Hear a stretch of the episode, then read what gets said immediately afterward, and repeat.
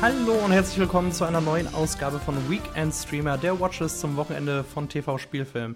Mein Name ist Lennart und ich melde mich wieder aus meinem kleinen Kabuff, um euch die neuesten Film- und Serientipps aufzuschwatzen, die bei den Streamingdiensten und Mediatheken derzeit verfügbar sind. Zuallererst möchte ich euch die vierte Staffel von Jerks ans Herz legen. Fari Yadim und Christian Ulm, der zudem Headwriter, Regisseur und Produzent der Show ist, spielen darin bekanntlich eine alternative Version ihrer selbst. Und nach der Doppelfolge im vergangenen Dezember geht die Story in der ersten Episode mit einer Paartherapie weiter, bei der neben Fari und Feline auch Christian und Emily mitmachen. Es geht um persönliche und Alltagsprobleme, kleine werden zu viel zu großen Lügen und eine große Überraschung wartet ebenso auf uns. Der typische Cringe-Humor, der einen in Fremdscham zusammenzucken lässt, ist natürlich wieder Programm, genauso wie der stimmige Mix aus Drama und Humor. Die zehn neuen Episoden werden nach und nach bei Join Plus erscheinen. Die ersten drei Staffeln gibt es auch ohne Abo zu sehen. Zwar ist das sechsteilige TV Now Original schon etwas länger beim RTL Streamingdienst abrufbar, Dennoch möchte ich KBV keine besonderen Vorkommnisse gerne allen empfehlen, die noch nicht das Vergnügen hatten. Hier ist der Titel nämlich Programm. Denn es geht um die beiden Polizisten Samuel und Gilles, die seit einigen Nächten ein Lagerhaus am Hamburger Hafen observieren. Und zwar ohne besondere Vorkommnisse. Im Lagerhaus hocken derweil zwei Kleingangster und bewachen gelangweilt die heiße Ware. Und auch auf der Polizeidienststelle, wo die junge wie quirlige Dani und ihre ältere Kollegin Carola die Stellung halten, überschlagen sich die Ereignisse nicht wirklich. Also philosophieren die sechs munter vor sich hin und quatschen über Gott und die Welt. Die Dialoge sind teilweise wirklich schreiend komisch, manchmal etwas platt, aber nie wirklich blöde. Zusammen mit dem grandiosen Cast, zu dem unter anderem Jürgen Vogel, Annette Frier und die fantastische Maike Jüttendonk zählen, und dem Mix aus modernem und 70s Look ist KPV auf jeden Fall ein Geheimtipp. Eine Ecke ernster und vor allem anspruchsvoller geht es im Spielfilm Seraphine zu. Das Biopic von Martin Provost erzählt die Geschichte der naiven Malerin Seraphine de Senlis, die vor dem Ersten Weltkrieg als Putzfrau in Frankreich gearbeitet hat und nebenbei farbenfrohe Blumenmotive auf die Leinwand zauberte, um nicht dem Wahnsinn zu verfallen. Als sie auf den deutschen Kunstsammler Wilhelm Ude trifft, gespielt von Ulrich Tukur, juhu, den kann ich aussprechen, und er ihre Bilder entdeckte, entschloss er, sie zu fördern bis er in 1914 Frankreich verlassen musste.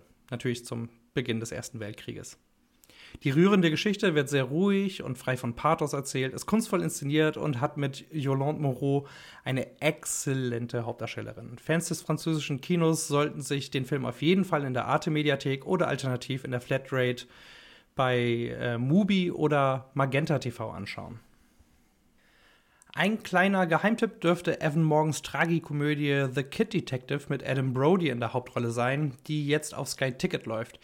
Die Story des Films handelt von Abe Applebaum, ein einstiger Kinderdetektiv im Stile der drei Fragezeichen, der mittlerweile ziemlich abgewrackt und in Ungnade gefallen ist, nur noch eintönige Fälle bekommt und Kummer, Selbstzweifel und Selbstmitleid mit Alkohol ertränkt. Doch dann kommt eine junge Klientin daher, die den brutalen Mord an ihrem Freund aufdecken will schick fotografiert und gut gespieltes Whodunit mit wirklich viel Herz, das den Zuschauer stets erzählerisch und emotional auf Achse hält. Eine klare Empfehlung von mir. Und bevor ich es vergesse, noch ein kleiner Hinweis. Seit dieser Woche ist die erstklassige Satire-Serie The White Lotus auch auf Deutsch bei Sky Ticket verfügbar. Seht ihr, ich hab's nicht vergessen. Ich weiß nicht, wie es euch geht, aber ich habe jetzt noch Lust auf eine intelligente Sci-Fi-Serie. Zum Glück ist jetzt Death von Alex Garland, der unter anderem mit Ex Machina und Auslöschung sein Talent für smarte Einträge in das Genre unter Beweis gestellt hat, in der Disney Plus Flatrate enthalten. In Garlands erster Serie stellt die Softwareentwicklerin Lily, gespielt von Sonoya Mizuno, Ermittlungen an, nachdem ihr Arbeitskollege und Freund nach seinem Wechsel in die streng geheime Devs-Abteilung tot aufgefunden wurde. Dabei entdeckt sie Beweise, die sowohl den Konzern als auch den CEO, gespielt von Nick Offerman, schaden könnte. Von den beeindruckenden Naturaufnahmen bis hin zu den aufwendigen Sets bietet die Serie zunächst mal jede Menge Schauwerte. Gepaart mit dem intensiven Score und der smart wie spannend erzählten Geschichte auf jeden Fall ein Muss für Sci-Fi-Fans. Als Berieselung nebenbei funktioniert die Serie aber nicht. Wer kein Disney Plus Mitglied ist, findet die Serie auch im Abo von Magenta TV. 101 Dalmatiner aus dem Jahre 1961 ist einer der Disney-Animationsklassiker schlechthin und wurde 1996 real verfilmt. Und in 2021 ist das Prequel Cruella mit Oscar-Preisträgerin Emma Stone in der Titelrolle erschienen. Schon der erste Trailer hat für viel Unmut im Fanlager gesorgt, weil die späteren Taten der Dalmatiner-Schlechterin Cruella de Vil möglicherweise entschuldigt werden. Aber keine Angst, es werden weder Welpen gehäutet noch Cruella als missverstandene Heldin etabliert. Die Vorgeschichte dreht sich um ihre Rivalität mit der Modeprimadonna Baronin von Hellman, gespielt von Emma Thompson. Um der Baronin in die Parade zu fahren und ihre eigenen Schöpfungen medienwirksam in Szene zu setzen, kreiert die junge Designerin Estella ihr alter Ego Cruella und verliert sich nach und nach darin. Irgendwie fühlt sich der Film wie eine Mischung aus Batmans Rückkehr und Der Teufel trägt Prada an. Das 70s Punk-Setting steht dem Film wirklich gut zu Gesicht und der Leinwandkampf der beiden Emmas um die Krone als fieseste Disney-Schurken funktioniert prächtig. Zudem sind die Kostüme wirklich atemberaubend designt.